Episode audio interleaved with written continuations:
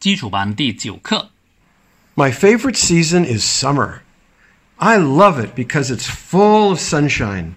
I like it because I can eat the delicious ice cream. Sometimes it's very hot. Sometimes it's raining.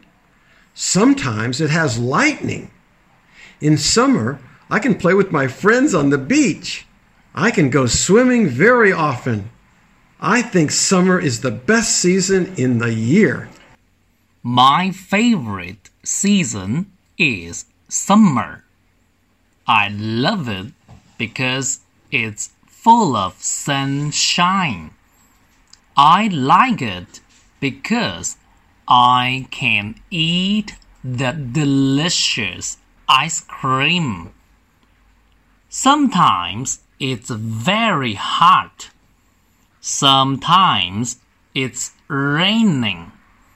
Sometimes it has lightning.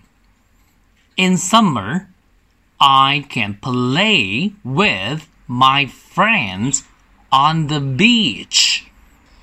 I can go swimming very often. I think summer is the best season in a year.